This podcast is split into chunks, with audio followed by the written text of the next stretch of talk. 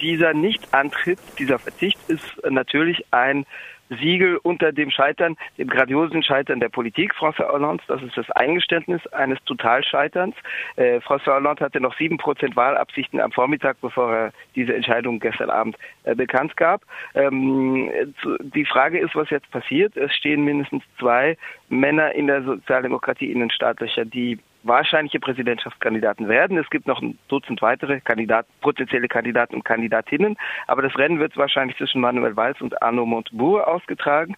Manuel Valls ist der ganz rechte Rechtsaußenvertreter der Sozialdemokratie, der ähm, Hollands Premierminister war, aber dem es immer noch nicht stark genug in die repressive, in die wirtschaftsliberale Richtung ging, obwohl es natürlich eine Regierung auf totaler Pro-Kapitallinie war. Es ist nicht populär in den Reihen der Sozialdemokratie. Er wollte ja schon den Parteinamen abschaffen und Sozialdemokratie demokratisch oder offiziell sozialistisch durch nur noch demokratisch ersetzen und war 2011 als Rechtsaußenkandidat jemand, der nur fünf Prozent der Stimmen bei der Vorwahl der Parteibasis erhielt.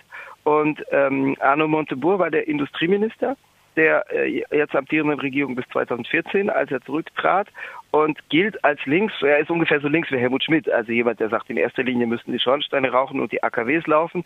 Und dann wird sozial schon am Monatsende was dabei rumkommen. Dann, dann soll er aber ein bisschen was auch für die, äh, zumindest für die äh, derzeit Beschäftigten Arbeitnehmer, also abhängig Beschäftigten, abfallen. Äh, das gilt heute schon als links, aber die beiden werden sich als Richtungsentscheidung gegenüberstehen und möglicherweise wird das die Partei auch ein bisschen zerrupfen, diese Richtungsentscheidung. Aber die Entscheidung Hollands, die den Weg für diese beiden Herren freimacht, möglicherweise auch für andere, aber die werden wahrscheinlich die Stichwahl austragen, wenn sich nicht was ändert zwischen jetzt und der Stichwahl, die am 22. und 29. Januar 2017 stattfindet, also der Vorwahl, nicht Stichwahl, sondern der Vorwahl mit erstem Wahlgang und Stichwahl.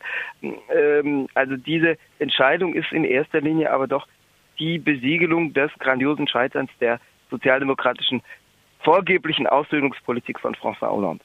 Und eine Chance gegen François Fillon und äh, Marine Le Pen haben beide Kandidaten wohl kaum. Wohl kaum, ja. Ja, soweit äh, Berner Schmid noch mit einem Kommentar zur Entscheidung von François Hollande, nicht bei der Präsidentschaftswahl anzutreten.